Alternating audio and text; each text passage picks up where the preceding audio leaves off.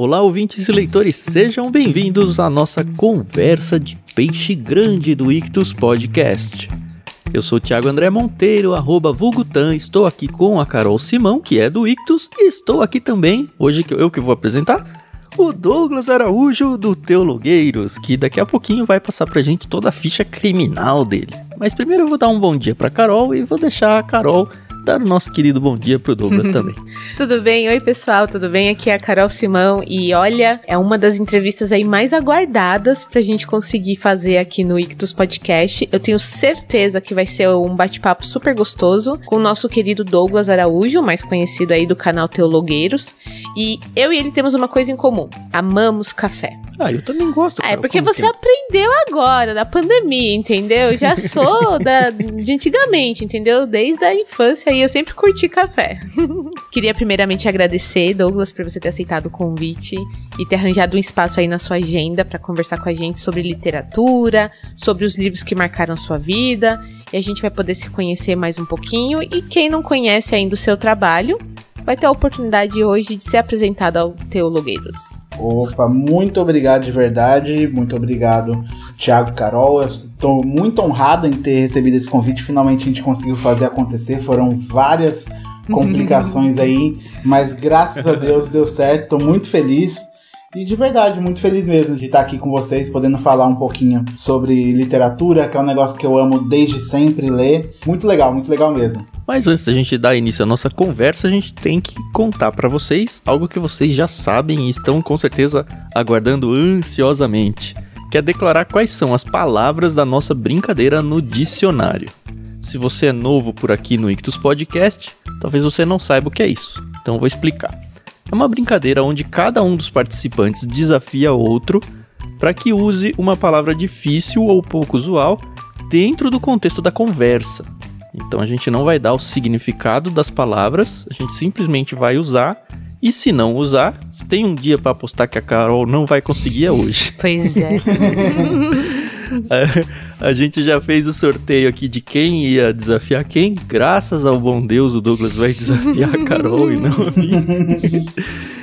E eu gostaria de lembrar também que as palavras que a gente vai usar no dicionário, elas funcionam como código de cupom de desconto para você conseguir 10% de desconto na primeira mensalidade de qualquer um dos planos lá no Clube Ictus o Douglas vai indicar pelo menos um livro que vai no mês que vem no plano Peixe Grande. Então, se você não é assinante, você tem até o final do mês para assinar e aproveitar uma das indicações dele. Mas esse cupom ele vale para qualquer um dos planos, tá? É, tem validade até o final desse mês, então você pode escolher um ou até mais. De repente, você vai juntar um plano para você, um plano para o seu irmão, um plano para seu sobrinho e assim vai.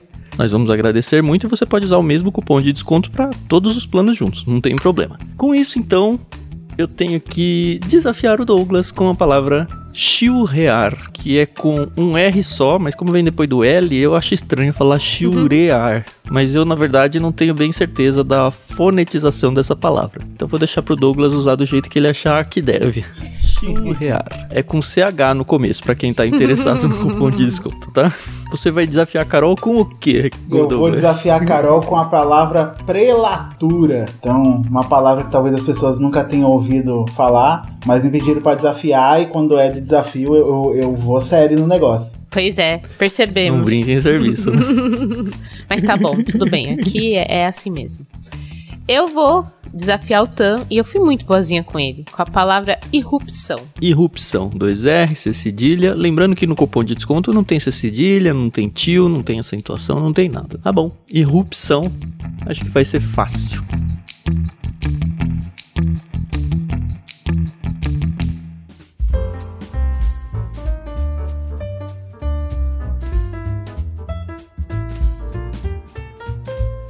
Muito bem, encerrando então o bloco de abertura, vamos entrar aonde Sim. interessa, né? Aliás, não sei se é onde interessa, porque eu tô interessado é nas indicações dos livros. Mas primeiro, pode ser que você nunca tenha ouvido falar do nome Douglas, do nome Teologueiros. Eu queria perguntar, quem é o Douglas e como surgiu a ideia do Teologueiros? Então, é, para quem não me conhece, eu sou o Douglas Araújo. Eu tô com o canal Teologueiros que a gente começou em 2016, se eu não me engano. Eu sempre erro o ano, mas eu acredito que seja 2016 o nosso primeiro vídeo ali. Para quem não sabe, também eu sou seminarista atualmente na Faculdade Teológica Sul-Americana e tô começando junto o Seminário Anglicano de Teologia. Eu me tornei anglicano desde o começo do ano passado, né? Toda uma história aí até chegar nesse ponto. Mas o canal, o canal ele começou porque eu comecei a estudar na igreja, comecei a ouvir e ler muita coisa que me interessava e assim coisas que eu nunca tinha aprendido sobre é, os pormenores da reforma protestante, sobre quem tinha sido Lutero, sobre outros personagens importantes da história da igreja. E eu sempre fui um cara que gostou muito de história, que gostou muito de estudar, muito de ler. Então o que acontece é que quando eu comecei a ouvir todas essas coisas e comecei a, a, a aprender, me deu uma vontade de compartilhar. Porque eu queria que todo mundo tivesse essa mesma sensação que eu estava tendo de, assim, descobrir um mundo novo, um mundo de informações novas, livros interessantes, todo um, um negócio que eu não conhecia de teologia.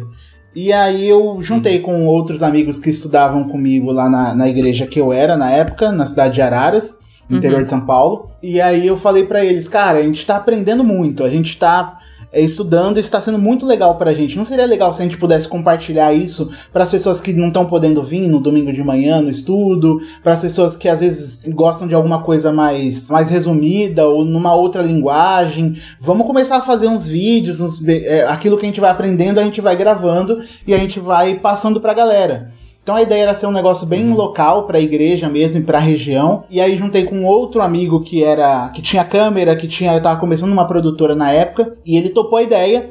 A gente pegou assim o que tinha, um iPhone para poder gravar o áudio, a câmera dele que dava para gravar o vídeo, mais um negócio aqui e ali e começamos a fazer os vídeos assim. A gente ia estudando, a gente ia gravando, a gente ia pensando alguma coisa, a gente ia conforme a gente ia aprendendo, a gente ia é, gravando os vídeos e compartilhando. Porque a ideia, além disso, era para que o negócio ficasse mais fresco na nossa cabeça, né? Uhum. Porque eu tinha o problema uhum. de estudar o negócio e daqui a pouco eu esquecia então o que eu percebi que o que me ajudava, é, eu percebi que o que me ajudava para poder gravar o negócio na cabeça era compartilhar. Então quando eu pegava aquilo que eu ouvi de alguém e eu tentava explicar para outra pessoa com as minhas palavras, com o meu jeito de entender aquilo, eu percebi que aquilo ficava gravado na minha cabeça e eu conseguia explicando para outras pessoas, até nomes, datas e tal. Então foi como uma estratégia de estudo também, para eu poder gravar aquilo que eu estava estudando, eu ia gravando o vídeo e ia fazendo. Só acabou tomando uma proporção um pouco maior do que a gente esperava, né? Chegou em muita gente, foi crescendo, crescendo, crescendo e se tornou um negócio muito maior, né? Hoje a equipe basicamente é, sou eu e a, e a Lorena, minha esposa. Eu mudei de cidade, né? O pessoal. Teve um pessoal que decidiu seguir outro caminho mesmo, não tava muito mais na vibe de estudar. Então acabou que ficou de equipe eu e a Lorena. Então vocês uhum. praticamente se tornaram assim uma prelatura, né? Vocês pegaram ali uma situação, pegaram um grupo de pessoas e fizeram ali da necessidade uma oportunidade. Isso, isso mesmo. nunca mais vou conseguir seguir Foi esse fácil, raciocínio. Hein, Desafio a Carol usar duas vezes essa palavra. Ô Douglas, você tem ideia de quantas pessoas vocês atingem hoje? Assim, dá para saber isso? Cara, de atingem é muito difícil. Assim, a gente tem alguns números que o YouTube dá pra gente, né? Em relatório e tal. Uhum. Então a gente, hoje a gente tá com 240 mil inscritos, mais ou menos, um pouquinho mais do que isso. Legal. Aí de alcance, assim, o número já de visualizações já passou assim de muitos milhões, eu não, não lembro o número exato. Uhum. E, mas mesmo assim uhum. a gente não sabe o alcance real, que é um negócio muito louco, porque a, a gente tem número, e número por muitas vezes, assim, um número como esse, assim, 240 mil inscritos, é um número expressivo, mas ao mesmo tempo, falando do mundo de YouTube, é um número pequeno. Sim. Então você tem gente com um canal uhum. com 1 milhão, com 10 milhões, com 50 milhões e tal, mas a gente não tem noção de, de realmente onde que alcança, né? Porque a gente já chegou em casos, assim, de estar tá andando na rua e alguém, nossa, eu assisto seu canal, nossa, eu te conheço de algum lugar, você não é o menino do canal de teologia. Então, é, tem essas situações que você fala, nossa, mas alcança assim um, tanta gente, e às vezes nem é a quantidade, mas alcança gente de todo lugar, de todo Sim. tipo de, de vida, assim, de igreja diferente, de cultura diferente. Então uhum. acaba sendo um negócio bem, bem maluco. A gente tem os números, mas assim, real mesmo, a gente não, não tem muita noção de onde que chega. Uhum. O que eu acho legal que a gente tem aqui no Ictus, que a gente tem um projeto agora de leitura bíblica comentada, né? Uhum. E acho que A experiência que, pelo menos eu passo, eu, eu sei que a Carol também tem um pouco disso, des descobrir de vez em quando, e eu acho que é meio que um presente de Deus a gente acabar descobrindo algumas histórias. Mas sempre que a gente descobre o testemunho ou a influência que a gente causa em alguém, eu tô pensando aqui em influência no reino de Deus, assim, sabe? Sim. De ter feito diferença na vida pra pessoa de alguma forma. Eu me pergunto quantas outras a gente não fica sabendo. Exatamente. Mas sempre me dá uma alegria no coração muito grande, de verdade, assim, não porque é o número grande, esse tipo de coisa. Eu acho que nós cristãos a gente tem que tomar um pouco de cuidado com isso para não deixar a soberba Sim. crescer no coração, né? Mas por saber mas, é, como você falou, né? O seu projeto começou, assim, com um propósito de igreja local, de atingir umas pessoas que você já conhecia e... Ah, tudo bem, eu vou fazer um negócio aqui, mas eu, eu não tô criando um canal para me tornar um youtuber e ganhar dinheiro com isso, sabe? Pelo que eu senti, não é isso. É um negócio que é uma demanda muito pessoal, muito local, num certo sentido, como você falou, até com propósitos no bom sentido egoísta, no sentido de você se aperfeiçoar nos seus próprios uhum. estudos, sabe? Sim. E sim. ver o que Deus faz com esse negócio e o quanto, através de coisas até bobas que a gente faz, ela faz diferença na vida das pessoas e a gente consegue se alegrar com isso, né? Eu, pelo menos, me alegro demais, eu imagino que vocês também, né? Com certeza. Eu ouvi até de um, de um pastor amigo meu umas semanas atrás, ele até ele usou o termo, conversando comigo com a Lorena, de que assim, o canal é, pra gente, e aí eu não percebi até que ele tinha falado, o canal pra gente ele é um transbordar daquilo que a gente vive na igreja. Então não é um negócio uhum. literalmente assim à parte, porque eu percebi depois de um tempo até que as coisas só fluíam, os vídeos, os temas e vídeos bons, eles só fluíam a partir daquilo que tinha nascido na igreja local. Alguém tinha tido uma dúvida, a gente tinha tido uma demanda na igreja e percebeu que aquilo dava um vídeo. Então acabou que o canal se tornou um transbordo mesmo daquilo que, que a gente estava vivendo localmente, daquilo que a gente estava discutindo e aprendendo localmente. Eu acho que isso foi muito saudável, porque aí não foi um canal que foi feito para, não foi uma estratégia feita para bombar. Então vou gravar esse tema uhum. aqui porque eu sei que vai trazer muita gente. E aí eu vou ficar no vídeo é, churriando sobre as coisas que eu conheço, sobre as coisas que que eu estudei. Olha aí, consegui. mas. Boa. mas é. Mas é um negócio assim que é natural, que ele foi fluindo. Isso é claro que a gente tem estratégias e pensa, nossa, eu vou soltar um vídeo assim, as, a galera só gosta desse quadro, vou fazer ele aqui agora, é, esse vídeo seria legal comentar, mas o que mais funciona é fluir naturalmente. Eu acho que isso foi algo que a gente percebeu que é muito legal, assim, acaba sendo parte daquilo que a gente vive e as pessoas acabam se sentindo parte disso também. E o legal é ver o crescimento do canal, e eu imagino que, pelo menos pra gente, assim, a gente nunca viveu uma irrupção, assim, de pessoas. A gente vai indo ali, comendo pelas beiradas, a gente olha as estatísticas, óbvio, a gente ainda que é uma empresa, né? Uhum. Vocês, eu acredito que não vivem disso. A gente ainda tá tentando fazer, viver disso, não consegue, né? Mas isso aí, Deus vai abençoar um dia e chegaremos lá. Com certeza. Mas no seu caso, já chegou uma galera, né? E acho que esse crescimento deve ter acontecido devagar, ou de repente você olhou e tinha, sei lá, milhares, milhões. Ele foi, foi um crescimento bem doido, porque assim, a gente começou no meio de 2016 e aí, como eu disse, era local, então a gente mandava para as pessoas, assim, da igreja mesmo. Gente, se inscreve aí. Gente, vê aí, ó, soltamos um vídeo aqui. Sabe aquilo que a gente estudou lá? A gente soltou um vídeo aqui, se você quiser ver. Então era bem isso. Então o canal chegava a uma centena de pessoas, aí daqui a pouco essas pessoas compartilhavam para alguém algum vídeo, e daqui a pouco o YouTube começou a recomendar. Então foi assim, no final desse ano de 2016, a gente terminou o ano com. Era, era até um desafio chegar a 500 inscritos no final desses uhum. seis meses, assim. E a gente não conseguiu chegar. A gente faltou, acho que uhum. faltou uns 30 ou 20 pessoas assim. E aí a gente, ok, beleza, estamos aí com 470 e pouco e tal. Passou seis meses, a gente tinha mil. Então já foi um negócio assim que a gente que dobrou. E aí depois passou mais um ano, a gente tinha 10 mil. Uau. E aí a gente falou, peraí. Você estratégia de marketing nisso? Nenhuma, assim? nenhuma. A gente ia gravando muito do que, assim, do que tava vivendo ou do que interessava. Nossa, acho interessante falar sobre isso. Acho que eu tenho algo a comentar sobre isso. Acho que seria legal se a gente fizesse um vídeo assim. E aí, às vezes, coisas que a gente tinha, tipo, a gente tem que ter um vídeo falando sobre tatuagem. A gente tem que ter um vídeo que fale sobre isso. Então a gente tinha uma lista que às vezes a gente pegava os vídeos de lá. Aí chegou depois de mais um ano, que a gente tinha chegado a 10 mil, a gente chegou a 100 mil. Uau. Então o, negócio foi crescendo assim. Chegou um, um, dia, eu lembro até que eu tava na conferência Fiel de 2017, e aí eu fui abrir as estatísticas e estavam chegando assim mil inscritos por dia. Era um negócio muito louco, assim, que eu falei, meu Deus, de onde tá chegando essa galera? Porque a gente não, nunca botou dinheiro, assim, para patrocinar nada. A uhum. gente compartilhava, assim, nas redes sociais do canal, pedia pra galera compartilhar. Só que aí começou a chegar na própria, no próprio algoritmo ali do YouTube e ele entregando os vídeos para pessoas que não conheciam. Os vídeos apareciam muito nos relacionados de outros canais e tal. E aí começou a crescer e a gente foi começando a entender onde estava chegando. Porque até até chegou um momento que a gente falou, peraí, vamos lá, isso tá alcançando uma galera além. Então a gente tem que pensar também no que a gente tá falando, porque não, é, não tá chegando mais só na nossa galera aqui, não dá para só gerenciar aqui, tá chegando, é, a responsabilidade tá muito maior. Sim. Daqui a pouco tinha alguém que mandava uma mensagem pra gente, tipo, nossa, gostei muito desse vídeo, vou mandar pro meu pastor porque ele precisa aprender, não sei o que, eu vou acusar ele disso.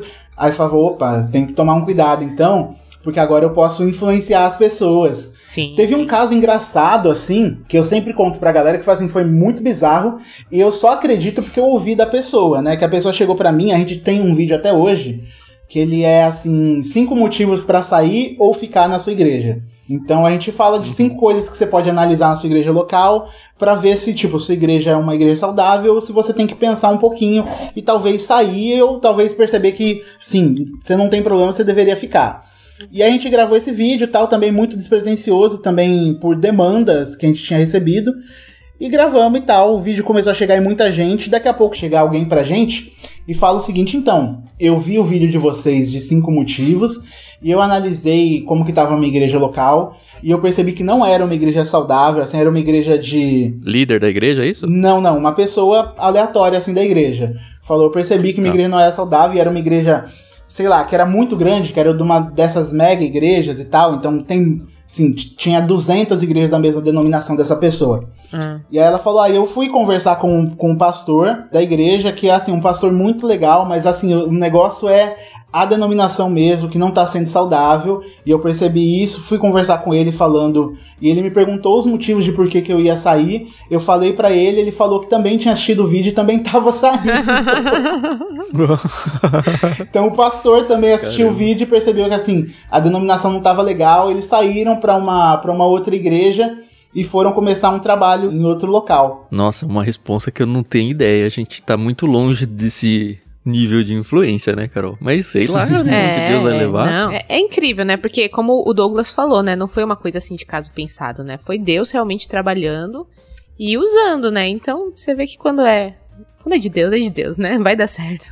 E começou a bater em vocês uma vontade de transformar isso em negócio? Vamos viver disso? Eu não sei se de repente, conforme vocês foram ficando grande, começaram a aparecer empresas querendo eh, se aproveitar assim para um espaço publicitário ou isso nunca aconteceu? Aconteceu e de tempos em tempos a, a, aparece coisas assim. A gente já pensou, né?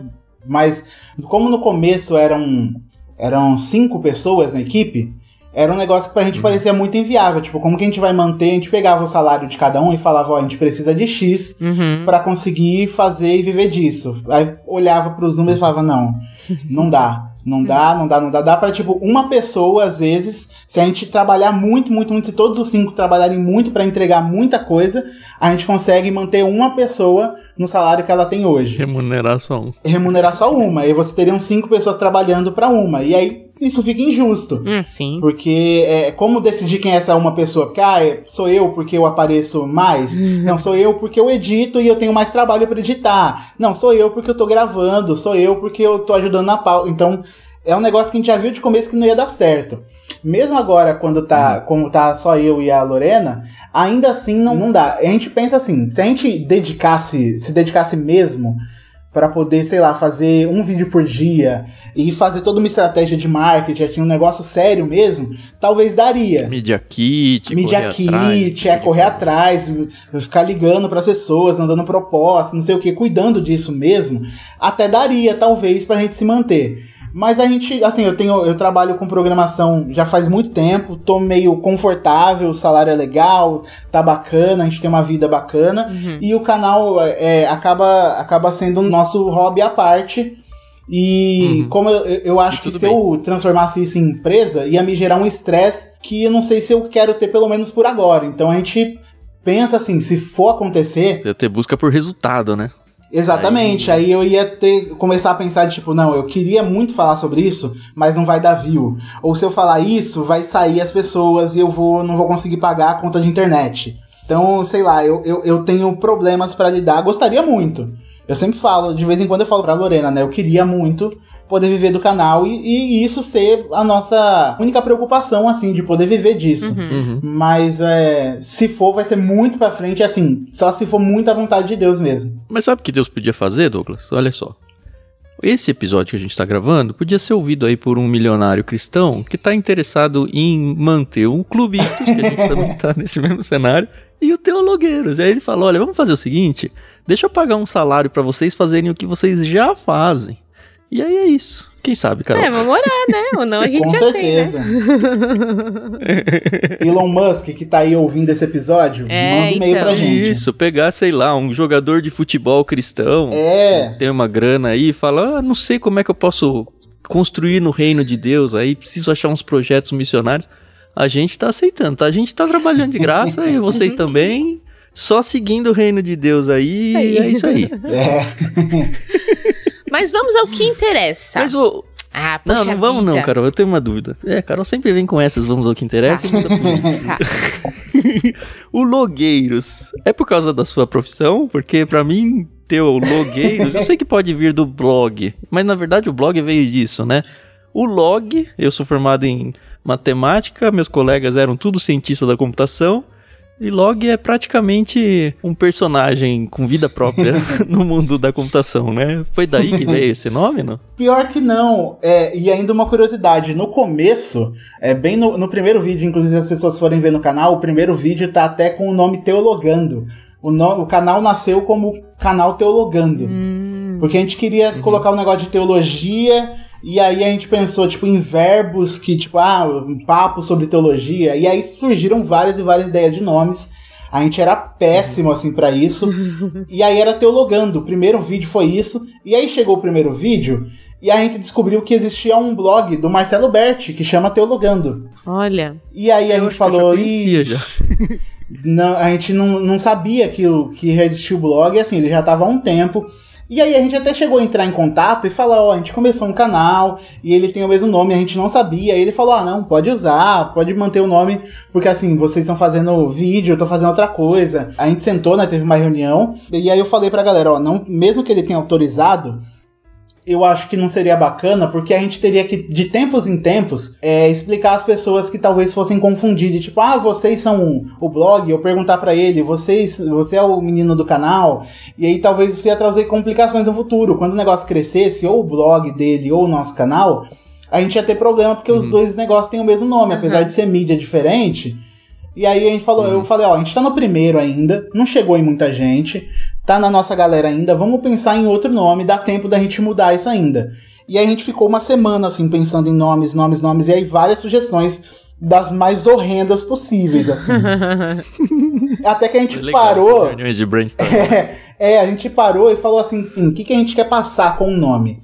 Aí eu falei: eu queria que tivesse um negócio de teologia, porque o nosso foco é falar sobre teologia, mas eu não queria que fosse algo sério. E aí o rapaz que ajudava na gravação falou: é, a gente quer gravar uns vídeos que sejam mais, assim, engraçados, que sejam mais descontraídos mesmo, que não seja uma linguagem tão formal, porque era a nossa ideia, não ser um canal de teologia formal, porque já existiam pessoas que faziam isso. A gente não era esse tipo de pessoa. Eu não, não sou um grande acadêmico cheio de palavras rebuscadas e tal, que fala das coisas. Eu tento fazer as coisas sempre trazendo para a realidade da pessoa, Sim. tentando achar Uhum. metáforas que caibam na realidade dela, falar um pouco mais assim, mais simples. E aí a gente queria um nome que soasse assim, tipo, não é um negócio tão sério assim. É teologia, mas a gente não, não é pastor, a gente não é seminarista, porque na época não era. Eu não sou, não vou escrever um grande tratado teológico. Você tá buscando uma grande exegese, você vai buscar em outras pessoas que não é o objetivo aqui. E aí a gente começou a pensar, pensar, pensar, pensar, aí até que a gente, eu cheguei com a ideia e falei, ó, e se fosse teologueiros? Porque assim, a gente não é teólogo, a gente é só uns teologueiros mesmo, é só um, um pessoal que tenta, que quer fazer uns negócios aí, que tá no meio. Falou, gente, deixa eu falar também. Uhum. Então, era essa ideia de ser algo mais descontraído, não tão compromissado, apesar de ter o compromisso em apresentar um conteúdo é, que fosse assim responsável, Sim. eu não sou um pastor, então você não vai buscar em mim algo que eu não vou te proporcionar. Então eu não sou um teólogo. Então não vem assim, ah, vocês teólogos. Não, eu sou um teologueiro, eu sou um teologuinho. Então foi essa a ideia, uhum. nasceu o nome a partir disso, de ser algo que não fosse tão. que as pessoas não botassem tanta expectativa. No fim ficou só um teologueiro, é isso? É, ficou teologueiros, aí ficou só um teologueiro.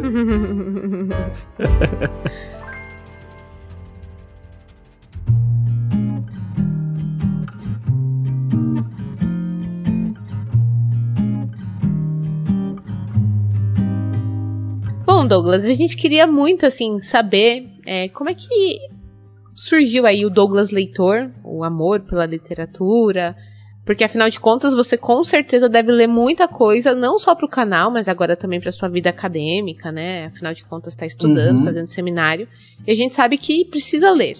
Mas o gosto pela leitura surgiu depois do canal ou veio é assim, foi uma coisa de antes? Eu acho que graças a Deus, assim, para mim foi sempre tive muito amor à leitura. Minha mãe, ela sempre se preocupou muito que eu que eu lesse, que eu tivesse acesso a livro e tal.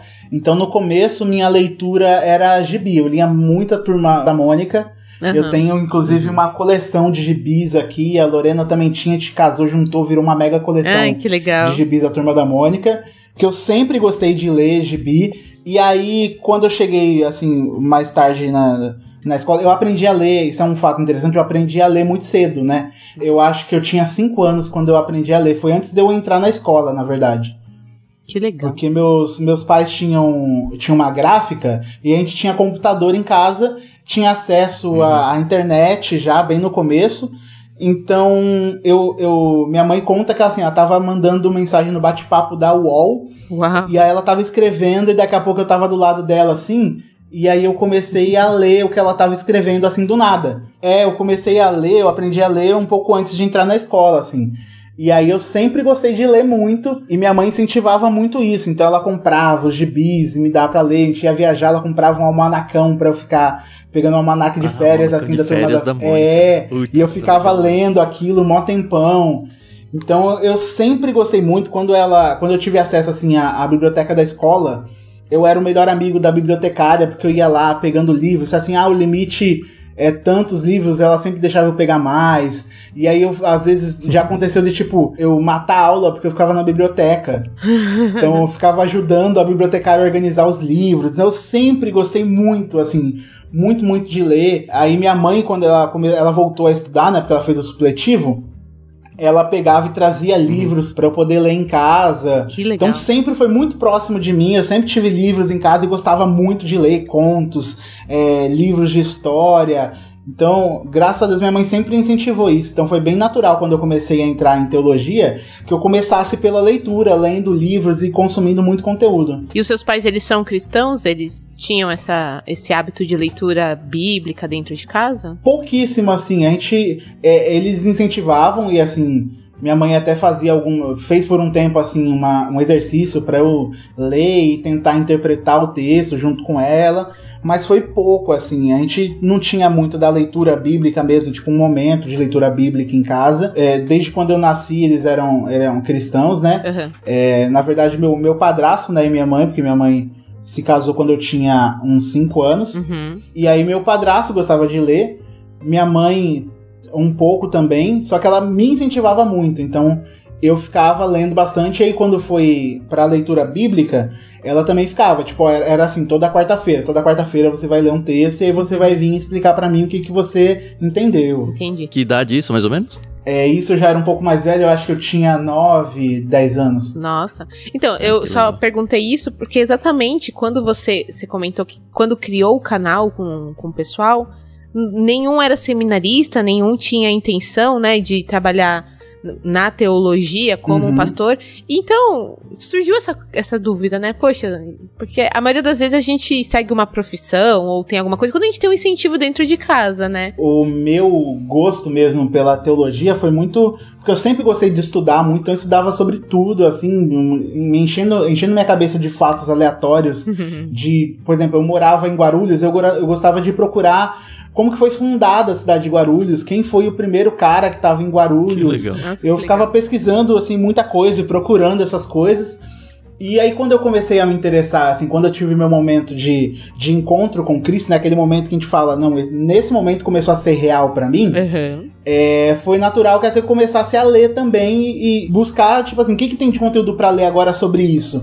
Já que agora eu- minha vida é sobre isso, o que, que eu posso ler, o que, que existe pra eu consumir sobre esse assunto? Você foi como eu, que quando se vislumbrou com a teologia, só ficava lendo livros de teologia? Ou Foi. E ainda mais no um começo eu peguei um, um bem difícil, porque eu comecei a ler.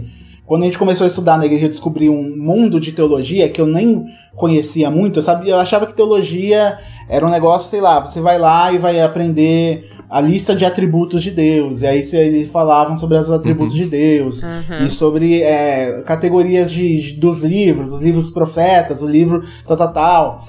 Então. estudar eu- sua eu, Bíblia? isso. E aí eu peguei pra ler, o primeiro livro teológico que eu peguei pra ler foi Institutos da Religião Cristã, que não é uma leitura É do fácil. Calvino, né? É, Eu nunca consegui ler ele, viu? Eu tenho em casa, comecei, mas não. Sei lá, tenho tantas Eu- outras coisas legais pra ler.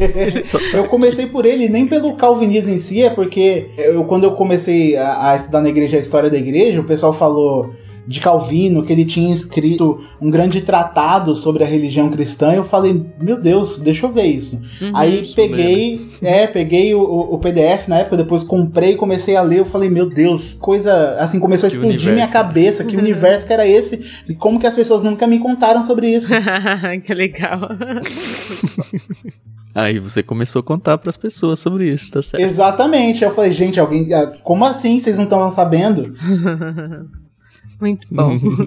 Mas aí, quais foram os livros que marcaram a vida do Douglas? Eu acho que o primeiro livro que marcou, assim, minha história com leitura foi Meu Pé de Laranja Lima, do José Mauro de Vasconcelos. Ah, que legal. Foi assim, eu lia muitos. Eu falei que eu lia muitos gibis e livros assim de contos pequenos, que é aqueles que a gente ganhava na escola. Aham. E aí, minha mãe fazendo supletivo, ela chegou um dia pra mim, à noite assim da escola, e falou: Ó, peguei esse livro aqui na biblioteca pra você ler. E aí era o meu pé de laranja lima. Ela nem sabia do que que era, ela só pegou um livro que ela achou interessante lá e me deu pra ler. E eu li aquele livro assim, assim, devorando o livro, devorando aquela história, achei muito interessante. E aí foi a partir dali que eu passei de ler é, livros pequenos, gibis e tal, coisa assim, Aham. Pra ler mais livro mesmo. Comecei a pegar livro na biblioteca e ler e, e me apaixonar por leitura mesmo de livro. Então foi o primeiro foi meu pé de laranja lima, que assim marcou muito. Inclusive eu tenho o livro que minha mãe pegou emprestado da biblioteca até hoje. Oh, não Porque a gente devolveu. esqueceu de devolver. A gente esqueceu de devolver, né? O livro foi ficando, ficando. A escola fechou, não existe mais, e aí o livro ficou comigo. Eu tenho o livro até hoje. Você sabe por que ela fechou, né, Douglas? Porque você não devolveu o livro. Ai, meu Deus. Eu vivo com essa culpa, mas eu tenho ele até hoje e aí ele ganhou um valor sentimental, porque eu tenho o primeiro livro Ah, que eu li. Mas olha, falando desse negócio de culpa, de livros que a gente nunca devolveu, eu lembro que quando eu tava na oitava série, agora acho que é nono ano, não sei, uma amiga minha ganhou um livro de uma avó dela, chamado Rebeca, de uma escritora francesa, e ela leu, e ela falou assim, Carol, você precisa ler esse livro, vai ser, vai explodir sua cabeça, é muito legal, papapá, papá. E eu li o livro, só que isso já era o final do, do ano letivo, e aí a, a gente entrou de férias, e aí a gente foi pro ensino médio, ela foi pra um colégio, eu fui pro outro. E tá, Tá aí com comigo. você, é eu sei que não é meu, entendeu? É dela. Agora, quando eu terei a oportunidade. Ó, entre em contato lá, contato arroba ictus.com. Não, É, E pra aí, marcar aí de eu vocês achei se ela nas redes sociais e toda vez que eu, que eu tenho a, a oportunidade de interagir com ela, eu falo: olha, seu livro tá aqui comigo, tá bom? Uma, uma hora, uma hora eu vou devolver, tá bom? Depois que o Douglas devolveu o meu pé de laranja, eu devolvo você. Olha, eu achei que a Carol ia falar, olha, porque eu emprestei pra não sei quem e até hoje não me devolveu esse não sei quem Não, é não. mesmo. Acontece que isso já aconteceu comigo. Eu não tenho problema em emprestar, mas eu, eu- é- obviamente que a gente sempre espera que volte, né? Mas eu sei da minha culpa, entendeu? Eu Estou aqui assumindo publicamente Sim. que eu tenho um livro que não é meu na minha estante, mas Você empresta livros, Douglas? Nossa, eu tenho muita dificuldade em emprestar livro. Assim, eu até empresto pra pessoas que assim, eu conheço bem, eu sei que vão devolver. Por exemplo, esses dias eu emprestei um livro pro meu pastor e eu sei que ele vai devolver pra mim. sim. E tá ok. Mas aí, emprestar, assim, de ficar emprestando muito, eu tenho assim, sempre é um livro que eu emprestei pra uma pessoa. Porque também se eu emprestar Uhum. 10 livros pra 10 pessoas diferentes, eu não vou lembrar. É, E aí as pessoas, se elas não lembrarem, eu também não vou lembrar. E daqui a pouco eu vou procurar o livro, não vou lembrar com quem que tá. E aí eu vou perder. Tem livros que eu perdi assim, porque eu emprestei, aí eu emprestei um livro aqui, um livro aqui, um livro aqui. Daqui a pouco eu não lembro de nada, as pessoas não lembraram também. E aí ficou por isso, eu procuro depois de meses o livro. E não sei com quem que eu, que eu deixei. Mas eu tenho, Eu tenho assim, se a pessoa pede isso, né? e ela é, é- Eu sei que a pessoa é cuidadosa, eu empresto e tudo bem aqui, eu sei que ela vai devolver. Uhum, uhum. Faz tempo que eu, eu nem sei se eu contei isso pra Carol uma vez, acho que já. Mas eu ouvi, aprendi, nem lembro de quem, uma técnica sensacional. Que assim, eu odeio emprestar livros meus. Porque também, óbvio, já perdi vários deles. Que eu até sei com quem tá, mas não. não devolveram. E aí, depois que eu vi essa técnica, eu coloquei em prática. E é interessante que a pessoa que tá pegando emprestado, ela fica até meio constrangida com isso, mas tudo bem, porque no momento de emprestar, funciona assim. Ah, beleza, se emprestem esse livro, empresto. Só que vamos fazer o seguinte: todo mundo tá com o celular na mão o tempo todo, né? Eu vou fotografar você segurando o livro com a minha câmera. E aí, se em algum momento eu procurar esse livro, eu vou falar, pô, quem, quando é que tá? É só olhar as fotos no celular. Oh, ah, é, eu emprestei pra aquele. E inclusive a foto vai logada com o- a data do empréstimo, né? E aí, o dia que a pessoa devolve, eu tiro a mesma foto comigo segurando o livro. Compartilho a foto com ela. Eu falo, ó, tá aqui o seu comprovante de devolução do livro. Nossa. E é muito interessante porque algumas vezes as pessoas vieram me devolver o livro e assim, eu tô recebendo de volta. eu- Ok, obrigado. Ela falou: não, não, não, tem que tirar a foto, porque ela se sentiu constrangida no momento em que eu Olha fotografei isso. ela. Falei, "Ah, é É, porque senão depois você vai me tirar. culpar falar que eu não devolvi, não devolvi o livro aí. É. preciso ter minha Exatamente. segurança eu também. quero aqui o comprovante. Fica a dica aí pra você, pros ouvintes. E assim, o que é legal, se torna um momento engraçado no momento que a pessoa tá pedindo emprestado, se torna um compromisso mais sério com a pessoa no sentido de que, olha, tá aqui registrado que de fato você tá levando, mas tem que devolver. Sim. Então a pessoa se, se constrange e em algum momento ela fala, não, eu preciso devolver mesmo. Funciona bem, viu? E como fica esse negócio engraçadinho, não é agressivo. É quase agressivo, mas não é agressivo. É, e até se a pessoa fala, não, não peguei não. Aí você tem a foto e fala aqui, ó. Pegou, hein? É, cadê a sua foto do contrário É. pra provar que você? Ai, né? ai, ai. É, isso é muita cara do Dan mesmo. Não, não foi nem ideia minha. Eu só queria ter guardado. Quem foi que me ensinou isso? Mas alguém me Tá ensinou, ótimo. foi uma boa. Muito bom, eu vou passar a usar isso. Exatamente. Olha.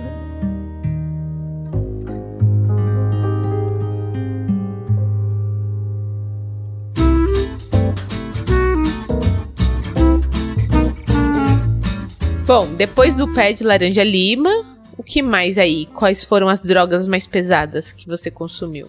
Aí eu acho que foi uma que eu consumi bastante, que eu li, é uma série de livros e eu devo ter lido duas ou três vezes cada um dos livros, foi a série Harry Potter. Ah, que legal. que aí, nossa, eu comecei a ler, eu buscava livros pra ler, né? Na época ainda tava lançando a série de livros do, do Harry Potter, não tinha finalizado. Aham. E aí eu comecei a pegar na escola, chegaram na escola assim os livros novinhos, e eu peguei emprestado já a primeira pessoa para poder começar a ler. E eu aprendi que eu gostava muito desse mundo de magia, de bruxos e feitiços e tal. E aí eu, assim, devorei os livros, primeiro, segundo, terceiro, quarto, quinto, até o sétimo livro. Eu li muito, depois li tudo de novo, depois li tudo de novo. E aí eu, assim, comecei a gostar muito de Harry Potter. Acho que o meu favorito da série é o Enigma do Príncipe, que é o maiorzão. Uhum. Uhum. E, assim, eu amei, Mas amei. tem que ler na ordem, né? Não tem jeito. É, né? tem que ler na ordem, tem que ler na ordem. E eu peguei, eu lembro que até na época como não tinha lançado o último livro, né, que é o Relíquias da Morte, Sim. o pessoal tava fazendo, o pessoal assim da internet tava fazendo um negócio de assim, ó, o livro vai chegar, só que ele só vai ser traduzido depois de não sei quanto tempo, porque não lançava junto, Uhum. né? Aí eu peguei o- uma comunidade do Orkut de Harry Potter na época e o pessoal tava traduzindo. Lançou o livro e eles traduziam um capítulo por semana Que legal. do, do livro de Harry Potter. Uhum. Então eu ia acompanhando a leitura A toda internet pegando... sendo É. usada pro bem, né? Exatamente. e aí eu fiquei pegando, assim, toda semana eu ia lá, sexta-feira, assim, animado pra poder pegar o próximo trecho e ler do livro traduzido. Foi assim, foi muito legal. E foi uma leitura que me Foi marcou bem antes muito. dos filmes, né? Foi, foi. Eu acho que os filmes, assim, foram. Começou a lançar, sei lá, porque acho que o primeiro foi em 2001. Então eu comecei, eles começaram a lançar e eu ia lendo, só que eu ia assistir o filme já tendo lido o livro, né? Uhum. Então foi assim, foi, foi Sim. muito legal e marcou demais, assim, minha história com leitura. E são uns livros grandes, Sim. aí uma série de livros. Sim. Sim. E o legal é que o primeiro É. livro, ele é considerado mais infantil, mas conforme o, o personagem vai crescendo, a, a literatura também, né, vai se modificando. Então você vê as Sim. diferenças, né? É bem legal mesmo. É, você vai formando um leitor, né? Exatamente isso que eu ia falar. Eu fui crescendo lendo. É. É, então as pessoas falam, ah, eu li criança e fui crescendo junto com o livro. Mas eu acho que esse criança pode ficar entre aspas, no sentido de a pessoa ser criança para a literatura. Então, um adulto que não tem costume de ler pode começar com o Harry Potter, porque ela, pensando no livro, ainda é criança e ela vai amadurecendo, literariamente falando, junto com o Harry sim. Potter. A pergunta que eu tenho do Harry Potter acho que é a mais óbvia do universo, né? É, você já era cristão nisso, gerou algum barulho, ou na sua família, ou na sua igreja local, pelo fato de você estar lendo um livro de bruxaria? É, pior que não, porque assim, meus pais eram, eram bem tranquilos com isso, né? Tinha outras coisas, por exemplo, jogos que eles já eram assim, por exemplo, não pode jogar GTA, porque GTA é jogo de violência, e fazia uma maior propaganda, Uhum. que era que fazia as crianças ficarem violentas e Uhum. tal. E aí comecei a ler os livros e foi super ok.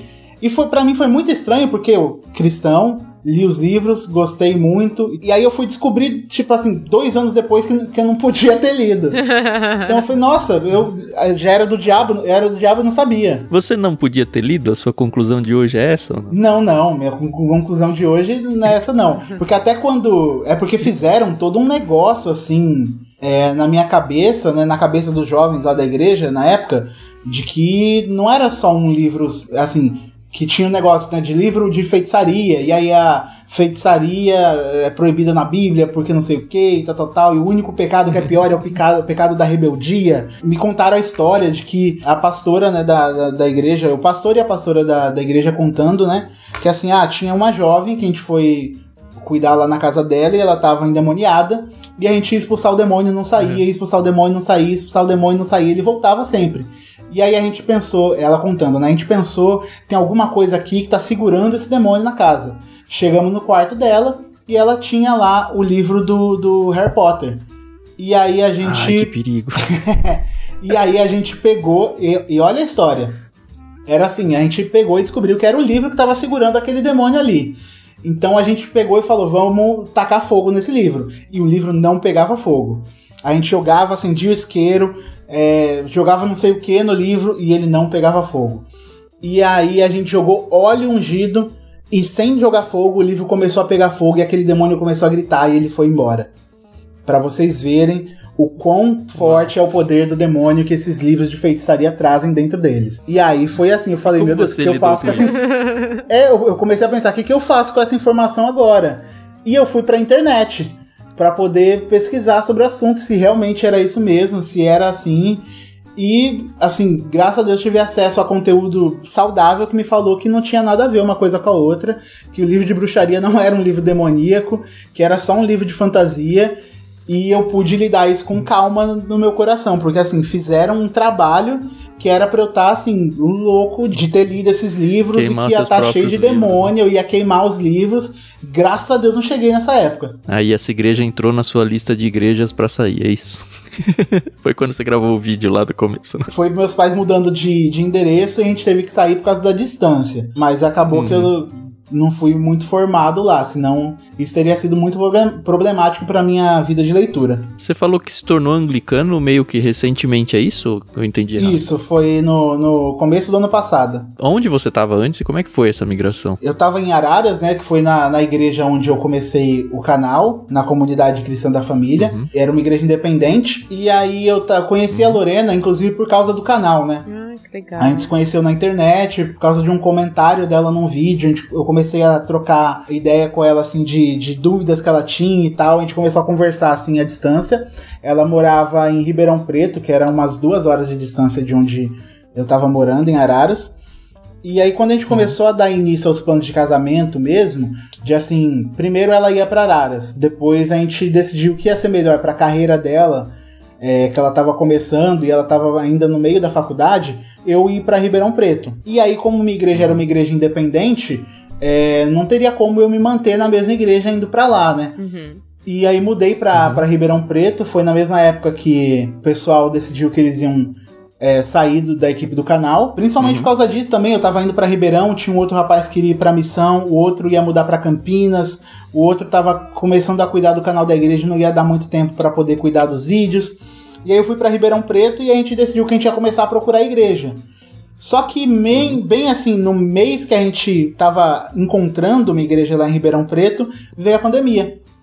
Uhum. E a gente chegou na igreja e aí não tinha mais culto presencial. É, o processo de membresia ficou assim, meio tipo, ah, vai acontecer, não vai, e a gente ficou meio deslocado, acabou não dando tão certo. E eu já conhecia a, a igreja anglicana âncora, que é aqui em Vitória, que eu tinha vindo uma vez uhum. para poder conhecer, por curiosidade mesmo. E no negócio do casamento, né, casamos, e aí a gente ficou, para onde que, que a gente vai, né? A gente vai ficar em Ribeirão, a gente quer mudar de cidade, estado, como eu trabalhava de casa, dava essa possibilidade. Uhum. E a gente queria procurar um lugar para ir pra lua de mel. E acabou que a gente decidiu por Vitória, porque assim, ela queria conhecer também a igreja âncora, porque é uma igreja muito forte de arte, e a Lorena, ela gosta muito de dança, né? Ela fez técnico em dança, fez faculdade de educação física, então era uma igreja muito forte com arte, com essa, esse lado cultural, e ela queria vir conhecer moiou a nossa viagem uhum. para ir pra, pra Costa do Sauípe por causa da pandemia. Uhum. A gente falou, ó, vamos pra, uhum. pra Vitória e a gente fica uns dias em Vitória, a gente conhece, ela conhece a igreja. A gente veio para Vitória, ela se apaixonou pela cidade, eu me apaixonei também. A gente gostou muito da igreja âncora, da, da igreja anglicana âncora, e chegamos em casa, em Ribeirão, pensando, e aí?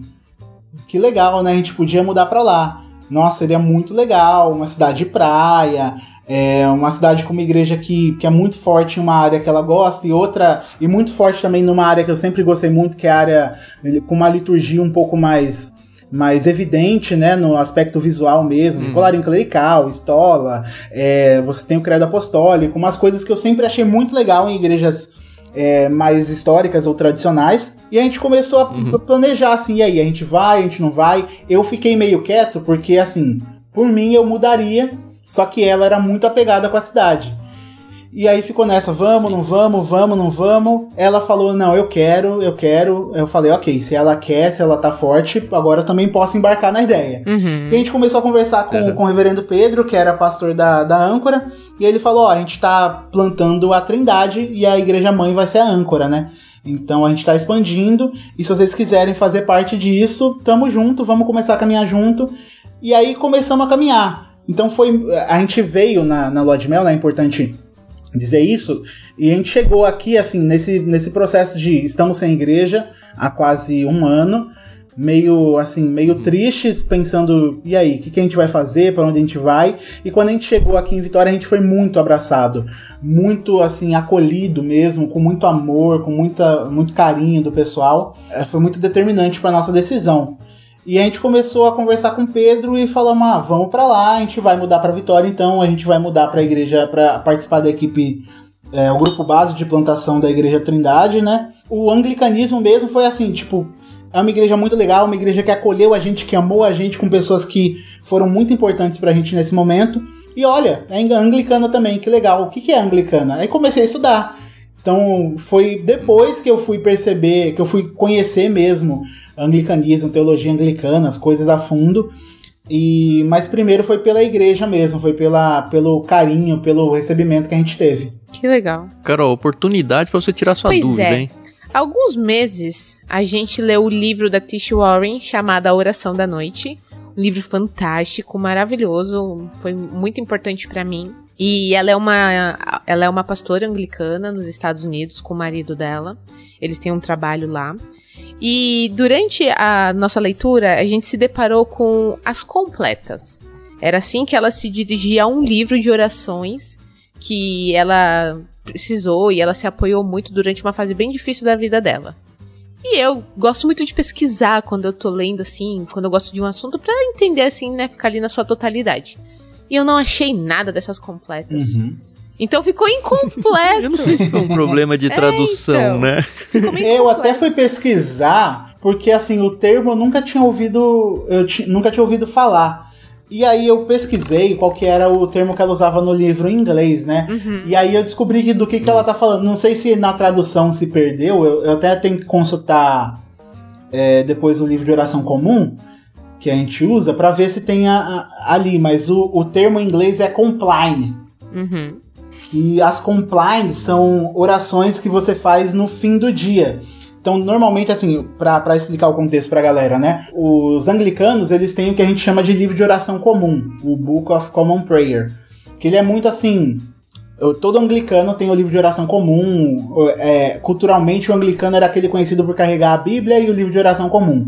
E o livro de oração comum ele é uma coletânea de vários recursos para todo cristão anglicano que você tem lá os credos, né, credo apostólico, credo niceno, os 39 artigos de religião que nasceram a partir de uma tentativa de resumir a fé anglicana, você tem o quadrilátero de Lambert, é, você tem vários e vários recursos, tem orações, e você tem também é, a leitura da Bíblia diária, né? Além disso, a gente tem também as liturgias, né? Então, todo, todo pároco anglicano, quando ele vai fazer uma liturgia de batismo, ou de falecimento, ou para qualquer momento assim específico, casamento e tal, ele tem a liturgia ali no livro de oração comum, que explica para ele qual que é todo aquele processo, o que, ele vai falar. Em cultos mais tradicionais, até a liturgia do próprio culto da, da Eucaristia, então o que, que o ministro fala, o que, que a igreja responde, o que, que a gente vai cantar, o que, que a gente vai fazer de leitura. Então você tem todos esses recursos, e um desses recursos do livro de oração comum são as complines, que eu nem sei qual que é o nome traduzido, Uhum. da- no nosso livro de oração comum, mas diferente de todos esses outros recursos, ele é uma oração que você faz individual. Porque normalmente o que você tem no livro de oração comum são coisas que você faz em coletivo, né? São coisas para o culto comum. Uhum. Liturgia para você, quando você tá na igreja, o ministro vai dizer, você responde e tal. O compline, ele é um tipo de oração que é feito de uma forma um pouco mais monástica, né? Que você faz dentro da sua casa, sozinho, no final do dia, né? Culturalmente ele é feito para tipo para fechar o seu dia. Eu acho que até por isso que eles usaram o termo completa, porque assim, é o É, que completa com o seu livro, dia. né? É. Ele completa o seu dia é fazer essa oração da noite. É, nossa, Resolveu bem, realmente. Muito obrigada, muito obrigada.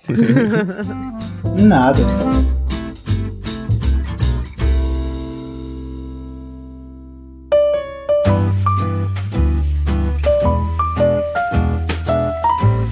Tá bom, vamos voltar aos livros.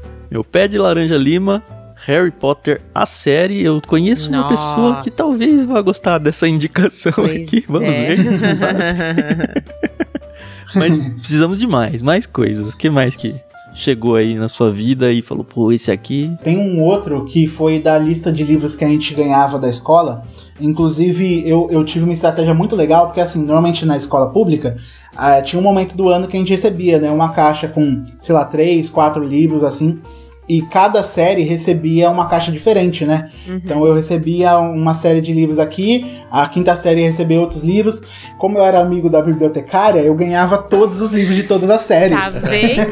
Olha, olha. Então eu pegava vantagens. livro de todo mundo. e aí um desses livros, que assim, eu lembro que eu tava em casa e eu tinha esses livros, nem todos eu, eu tinha lido. E aí um dia acabou a energia em casa. Eu tinha computador já nessa época, né? Então eu era, eu ficava muito no computador, na internet. E aí acabou a energia, não existia celular, a gente não tinha notebook, era assim, acabou a energia, você acende a vela e aí o que, que você vai fazer? Não tem televisão, não tem nada.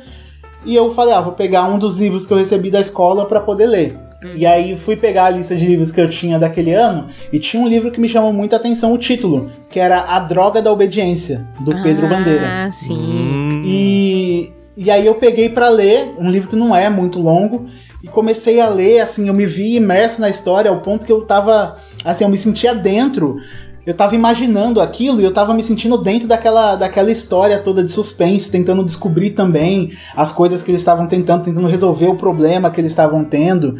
E aí foi um livro que eu fiquei muito imerso na história, assim. Inclusive, há pouco tempo atrás eu comprei os outros, porque eu descobri que era uma série de livros, né, que chama Os Caras, com, Sim, com K, do Pedro Bandeira. Uhum. E aí foi a Droga da Obediência, assim, que eu... Eu devo ter lido esse livro umas sete vezes porque aí virou cultural para mim. Toda vez que acabava a luz em casa, eu lia a Droga da Obediência. Boa. A Droga da Obediência é o primeiro da série, Eu né? acho que é, né? Continue aí, porque por enquanto você tá na sua infância aí, né? eu acho que um outro livro que marcou muito minha vida de leitor foi depois, quando eu comecei a ler livros de teologia, né? Eu falei da primeiro a Institutas, porque assim, peguei o livro assim no computador e comecei a ler e assim eu ficava com a cabeça explodindo a cada coisa que eu lia e ao mesmo tempo tinha que ler as coisas umas três, quatro vezes para eu conseguir entender o que, que a Calvino estava falando. Porque eram uns negócios que, assim, umas uhum. palavras mais difíceis, era uma tradução tão atual, então eu tinha muita dificuldade, assim, de entender algumas coisas, de pegar, mas foi, assim, um marco de, tipo, caramba, existe esse mundo de teologia, vou começar a consumir conteúdo disso agora. Uhum. E aí eu comecei a, a, ler muitos livros de teologia, mas o primeiro foi Institutas da Religião Cristã. Que eu lembro quando. Eu lembro, inclusive, do que mais me marcou lendo foi bem no. Acho que é segundo capítulo, quando ele fala da impossibilidade do ateísmo real. E aí ele vai usar a, Paulo falando, né, de que existe uma ideia de Deus no coração de toda a humanidade, então todos se tornam desculpáveis, o texto lá de Romanos, uhum. e ele falando de assim, de uhum. nos povos mais extremos, na, nas culturas mais diversas, todo mundo tem um senso de que Deus existe no coração deles. E aí isso explodiu minha cabeça, eu falei, nossa, caraca, nunca tinha pensado sobre isso, de que todo ser humano tem uhum. impresso em si uma imagem de Deus e ele busca isso de alguma forma, ele vai tentar preencher isso com alguma coisa e Sim. existe no ser humano alguma coisa que aponta para Deus e que ele tenta buscar uhum. sempre alguma coisa para preencher esse vazio. Então isso, esse livro me marcou muito essa parte específica. Que aí depois, quando a gente começou o canal, aí começamos o canal, começamos a gravar vídeos, eu tomei a, a, vergonha na cara, assim, de tipo, não vergonha na cara, mas em cara de pau é o termo correto. Cara de pau de mandar um, um, um e-mail para um editor e falar: gente, olha aqui, nós somos um canal, estamos começando aqui a fazer alguns vídeos, é, tá crescendo e tal. A gente queria saber se vocês não querem é, fazer alguma parceria, fazer alguma coisa e tal. Isso, assim, bem no começo, eu acho que a gente não tinha nem mil inscritos. Então era bem pequeno. Uhum. E assim, muita cara de pau mesmo, porque hoje eu penso, não, um canal que não tinha, tinha acabado de começar, querer mandar e-mail pra editora pedindo pra, pra fazer parceria, ganhar livro e tal. E aí eles me responderam, foi a Mundo Cristão. Eles me responderam falando, ó, uhum. no momento a gente não tá fazendo ainda parceria, a gente fechou o, o que a gente faria desse tipo de trabalho para esse ano, mas a gente achou muito legal o trabalho de vocês, a gente deseja que vocês cresçam muito e que vocês é, continuem fazendo esse trabalho tão importante. Então a gente vai mandar para vocês alguns livros. E aí eles mandaram uma caixinha em casa, uhum. assim, com três, quatro livros. E aí um desses livros era Confissões de Agostinho. E aí eu sempre tinha ouvido ah. falar sobre Agostinho, sempre tinha ouvido falar sobre o nome e tal, sobre a história. E aí eu peguei para ler, né? Peguei um dos livros que ele tinha mandado que era Confissões e comecei a ler. E eu lembro assim muito que eu tava em casa no chão de casa, assim, na, na sala, eu peguei o livro, assim, despretensiosamente. Eu não ia pegar, porque assim, tem um, tem um momento que você pega e para, vou ler um livro. Uhum. Aí você pega o livro e lê. Uhum. Mas tem aquele momento que você pega assim, deixa eu folhear e ver um pouquinho aqui do que, que é esse livro. E foi nesse sentido, de, tipo, deixa eu pegar aqui e ver o que, que é esse Confissões de Agostinho. E aí eu peguei para folhear, folhei a introdução e tal, fui para primeira primeiro capítulo, comecei a ler eu lembro que na segunda frase do livro eu tava em lágrimas, assim, no chão de casa. Ai, que legal. E aí eu cons não consegui parar de ler o livro, eu ficava lendo, lendo, lendo, lendo até acabar. Aí depois a gente pegou e gravou um vídeo no canal sobre Confissões de Agostinho porque foi muito, assim, muito, muito, muito marcante. Eu me apaixonei pela história de Agostinho, por aquilo que, que ele tinha escrito, a forma como ele escrevia as coisas, a forma como ele falava sobre o próprio processo de conversão, o famoso, né, Tarde Te Amei, aquele negócio que toda vez que eu leio ainda me emociona. E eu acho que foi um, um outro livro que, assim, me marcou bastante, Confissões de Agostinho. Esse a gente mandou já uhum. em algum plano do passado. Aí no plano, Sim. acho que foi no Peixe Grande mesmo, a gente gravou um literário. É, ó, esse episódio é muito especial, é Nossa. muito bom esse é. livro, é muito bom. E eu lembro assim que eu sempre ouvi falar, né, ah, Confissões de Agostinho, e na minha cabeça pré-leitura era, ixi, esse livro eu nunca vou conseguir ler, deve ser muito teológico, deve ser muito difícil. Mas ele é todo coração o livro, né? É o que você falou, a gente chora com ele muito facilmente. É quase uma autobiografia do Agostinho, mas é uma Sim. autobiografia da fé dele, né? Muito legal. Outro livro que, depois, quando a gente já estava um pouco maior, o, o, canal, a editora mandou pra gente também esse livro e eu comecei a ler porque todo mundo que assim eu conhecia, que estava estudando, estava lendo esse livro. E aí eu peguei para ler também, que foi o Você é Aquilo que Ama, do James Smith. Ah, esse livro é maravilhoso. Sim. É maravilhoso. É. E aí, assim, o James Smith, ele gosta muito, ele é apaixonado por Agostinho. E aí ele fala do, de, é. do, do, amor dele por Agostinho, né? E começa a falar sobre esse conceito do livro dele, né? De você é aquilo que ama e aquilo, as paixões do seu coração vão mostrar quais serão suas atitudes, para onde aponta a bússola do seu coração. Aí ele começa a falar sobre a, a liturgia, né? Dos lugares comuns, tipo a liturgia do shopping. E aí foi um negócio que eu falei, meu Deus do céu, que livro fantástico. que livro, assim, genial, é genial. É e eu, assim, nossa, até, até hoje eu recomendo muito esse livro pra galera, porque, assim, marcou também um momento que eu comecei a estudar sobre liturgia e comecei a me apaixonar sobre essas coisas foi lendo James Smith. Uhum, uhum. Mais um que a gente tem literário também, que já foi no plano também. A gente precisa de mais livros, Douglas. Precisamos de mais. Olha, é, é que eu, eu, sou muito comum, eu não tenho um livro muito, muito diferentão. Mas outro livro que eu li também. Não, não que... precisa ser diferentão. Livros que você curtiu demais, né? Assim, mesmo esses que a gente fala já mandamos, é, eu acho muito legal você dizer, porque não é porque a gente já mandou que os ouvintes já leram. Sim. O ouvinte é uma coisa, o assinante do clube é outra. Então, assim, é sempre incentivo para as pessoas lerem Agostinho, pra gente, as pessoas lerem o James Smith, sabe? Eu acho sensacional. Uhum. Indo, tá falando de alguns livros cristãos, né? Mas tem um outro livro que eu demorei assim para engatar na leitura dele, mas quando eu li foi muito legal, é um livro de ficção, foi A Batalha do Apocalipse do Eduardo Spohr. Meu primo tinha, tinha lido esse livro, e aí ele falou para mim, né, contou um pouco da premissa do livro e tal, eu falei, nossa, que interessante, que eu gostava de ler ficção, e peguei pra, pra ler o Batalha do Apocalipse, demorei assim, eu peguei a primeira vez e li, tipo, uhum. algumas páginas, aí parei. Aí depois eu esquecia, pegava, começava a ler de novo e parava. Sim. Aí depois, quando eu peguei o Kindle, e aí eu comecei a ler ele no Kindle, me ajudou a ler. Uhum, e aí, aí eu foi. fui até o final, assim, e é uma história muito legal. Não é um livro cristão, uhum. mas é um livro de uhum. ficção uhum. muito legal que utiliza. Não é cristão, é? Não, não. Ele é estudioso sobre essa área de religião e tal, ele gosta muito de estudar sobre uhum. isso, mas ele não é cristão. Mas é muito legal, assim, a história de ficção usa esse universo de anjos, demônios, o próprio apocalipse, né? Então é muito legal e tem um pouco de desse negócio de magia, né, de poderes que eu já gostava muito. Uhum. Mas só leu esse Sim. deles? Eu, eu li, eu tenho os outros dois que eu ainda não comecei a ler, que foi o Filhos do Éden. Ah, legal, é. Eu tenho eles aqui, mas não comecei a ler ainda. é continuação? Não, é uma, é uma trilogia, se eu não me engano. Não. Ah, mas é uma trilogia que pode começar em qualquer lugar, é isso? Não, eu acho que o Filhos do Éden, ele tem ordem, mas você pode ler, tipo, a Batalha do Apocalipse e Filhos do Éden separado, que são no mesmo universo, mas não são a, a ah, tá. continuação, tá. né? Batalha do Apocalipse não. é uma história Entendi. e Filhos do Éden é outra. E o Filhos do Éden é mais legal que o Batalha do Apocalipse? Eu ainda não li o Filhos do Éden. Ah, tá bom. tem uma outra série de livros, que essa daí eu não sei como eu esqueci de colocar na minha lista, porque essa daí também, assim, marcou muito, que foi Guia do Mochileiro das Galáxias. Ai, que legal. Do Douglas Adams. É, mais mesmo. Mas o volume 1 ou toda a trilogia de 5? toda a trilogia de 5. Ah, é muito legal mesmo. Eu só li o primeiro. Ah, só o primeiro? É, seu xará, né? Exatamente. É, Esse livro a gente não enviou. Por acaso eu tenho ele em casa e a gente gravou um programa com o pessoal do irmãos.com. Aham. É, eu foi ouvi no plano. inteiro, eu amei. Mas a gente tem um literário dele. Nossa, eu ouvi esse episódio e amei muito, amei muito. Finalmente alguém pra conversar sobre Guia do Mochileiro das Galáxias. Ah, olha aí. Porque era um livro que, assim, eu procurava livros, assim, sobre...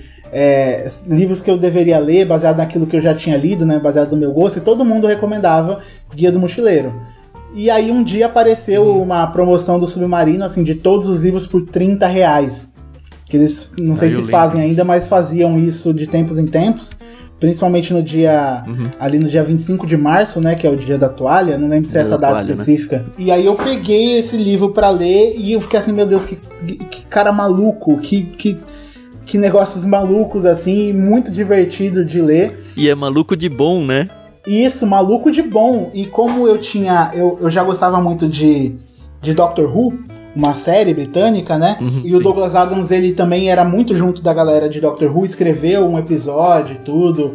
Ele, ele ia escrever mais coisas que eram pra Doctor Who e era baseado ali no, nesse meio nonsense de ficção científica e viagem no tempo, viagem espacial e tal.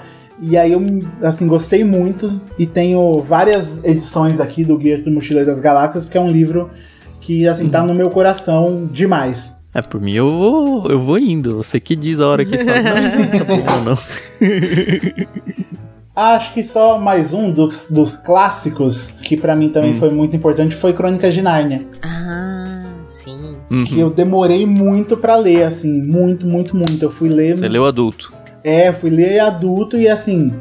é, assim, faz, faz um bom tempo, mas foi bem depois que eu comecei a ler sobre teologia mesmo. Eu já tinha lido o Cristianismo Puro e Simples, e aí todo mundo falava de Nárnia, Uhum. eu conhecia o primeiro filme que eu tinha assistido.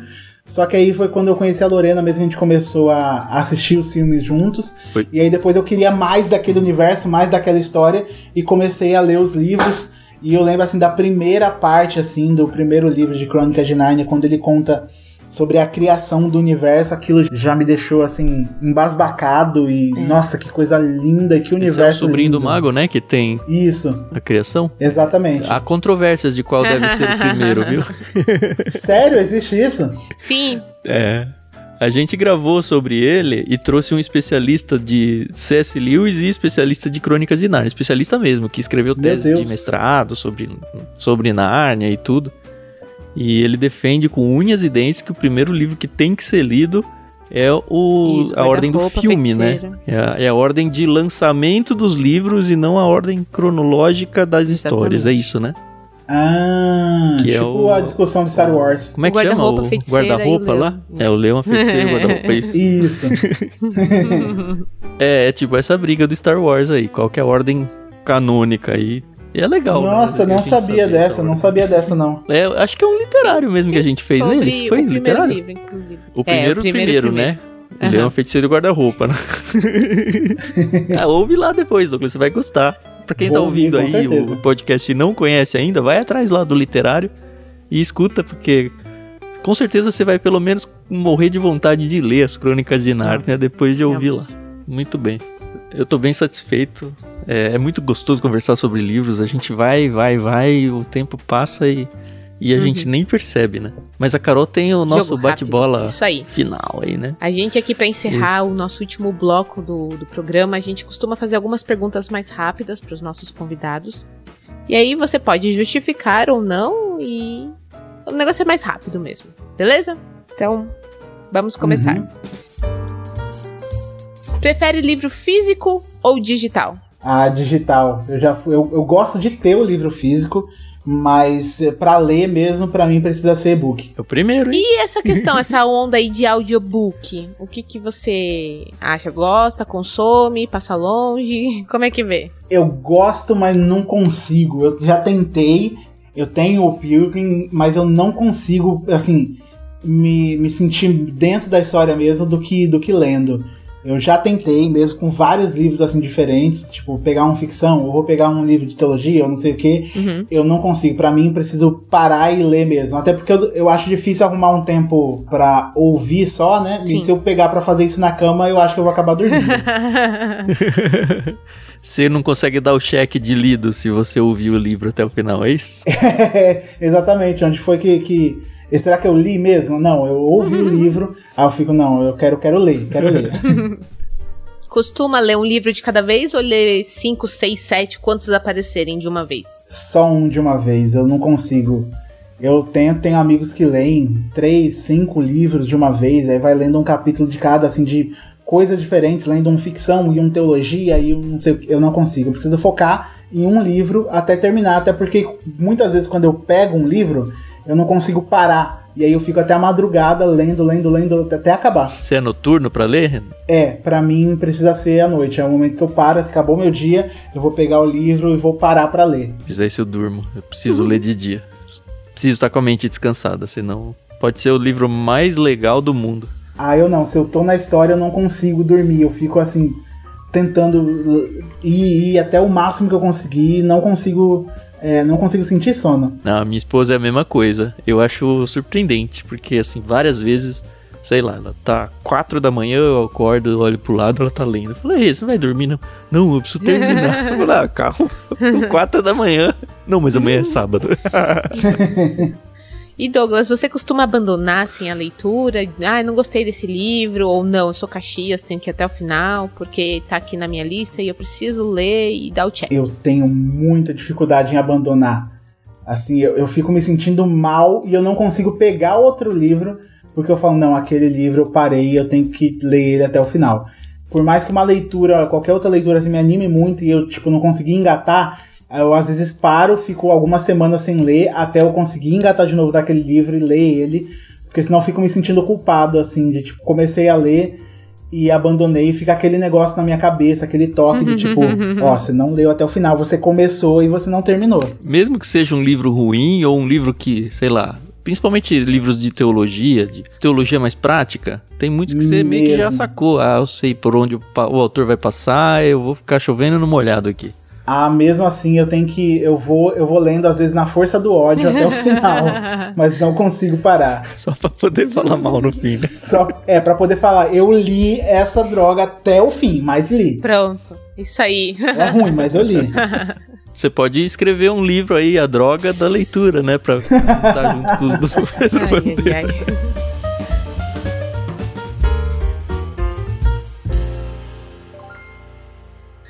Queria muito agradecer, Douglas, é, pelo tempo. A gente bateu um papo. Eu sabia que ia ser muito gostoso e foi mesmo. A gente tá aqui há mais de uma hora e a gente nem sente o tempo passar, né?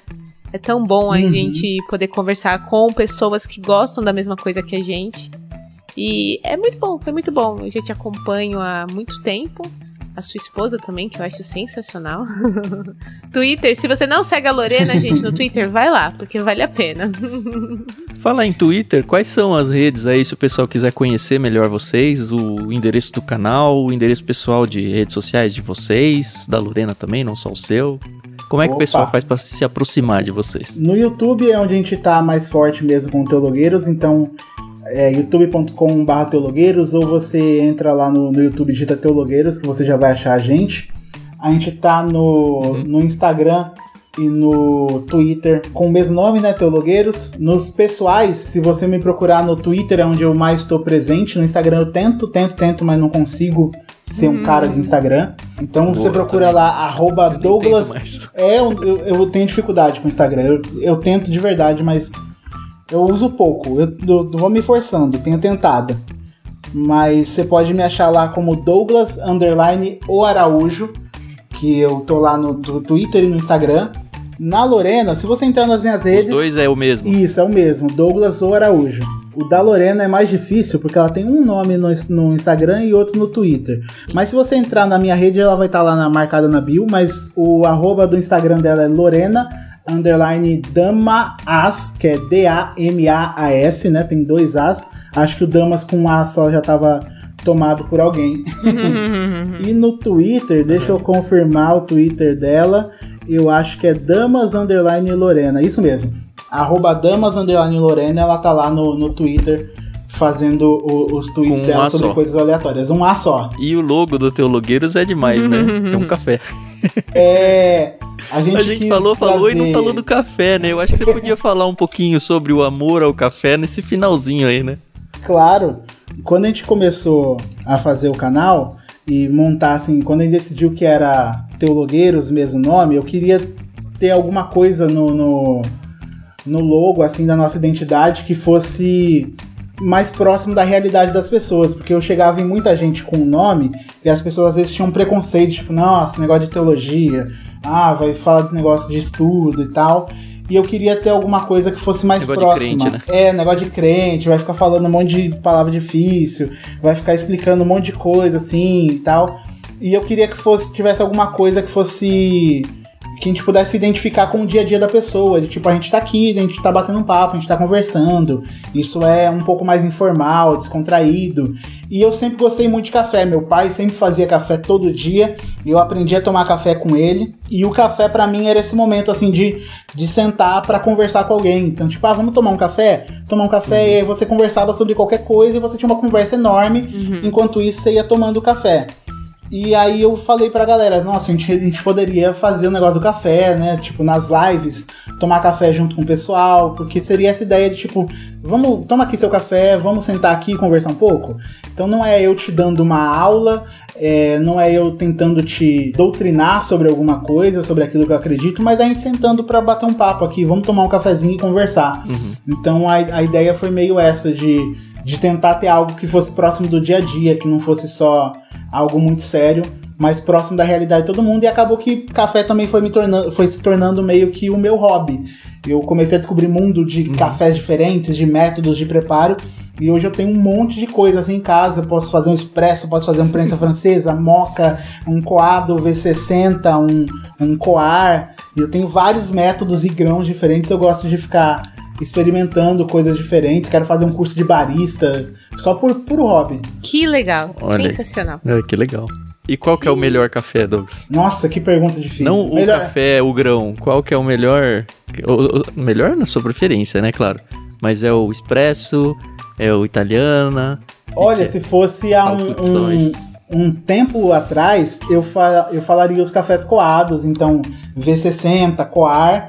É, só que aí, porque expresso é um hobby, é um hobby mais caro. Pra você ter uma máquina de expresso boa em casa e fazer o café mesmo, já fica mais caro. Mas aí eu comprei uma máquina de expresso semi-profissional e aí eu tô me aventurando agora no mundo de expressos e bebidas de expresso, tipo fazer um latte, fazer um, um mocha. E aí eu tô gostando muito, mas ainda a, a paixão é nos cafés coados, um V60, coar, um melita, Então, Se alguém quiser te dar um presente e acertar, é só escolher um grão bacana aí. um grão bacana. É muito fácil de me presentear. Tá bom, então com um cheiro de cafezinho a gente termina esse café. Olha, nem é o café com prosa. Tem um programa que chama Café com Prosa, que é basicamente o bate-papo que a gente fez sem a parte de indicação de livros, né? Poderia ter sido, né? Um café com prosa esse. Ah, Plus. Mas a gente termina mais uma conversa aí de peixe grande. Lembrando que a gente tem aí três palavras do dicionário para você usar como código de cupom de desconto. Se você quiser aproveitar uma dessas indicações do Douglas, você tem até o final do mês, e eu tô considerando o mês de lançamento desse episódio, fica atento com isso. O cupom de desconto também vai valer durante esse mês para você receber. Vamos, vai ficar na surpresa, né? Senão não tem graça. Um desses livros que ele indicou aí no plano Peixe Grande. Conheça os outros planos que a gente tem lá em ictus.com.br. Você já sabe o que, que você tem que fazer para seguir o Teologueiros, o Douglas, a Lorena. E se você quiser seguir a gente, arroba Clube Ictus no Instagram, no Twitter, no quase finado Facebook também, né? e a gente tem o canal no Telegram também, que a gente tem a oportunidade de conversar com vocês, vocês conversarem com a gente e também entre si. Procurem lá por Clube Ictus também, t.me barra Clube Ictus. Com isso, então, eu me despeço até semana que vem. Muito obrigado mais uma vez, Douglas. Que Deus abençoe o ministério de vocês e leve para onde ele quiser, né? Se isso aí for crescer a ponto de virar um, grande projeto, se tiver realmente aquela pessoa super rica e quiser bancar tudo isso, você tem o acesso aos dois aqui e pode ficar à vontade para escrever pra gente. E que Deus realmente use a sua vida como já tem usado, não só a sua, mas a da sua esposa aí, para fazer a vontade dele. Muito obrigado mais uma vez, ouvintes. Semana que vem a gente tá de volta. Se vocês dois quiserem dar as palavras de despedida aí, fiquem Muito obrigada, pessoal. É sempre um prazer conversar com vocês e agradeço pela paciência, a audiência. A gente se ouve semana que vem. Até mais. Muito obrigado, gente. Foi uma honra estar aqui com vocês. Um papo muito legal. Muito obrigado de verdade pelo convite, viu? Sou muito grato e honrado de ter participado aqui com vocês.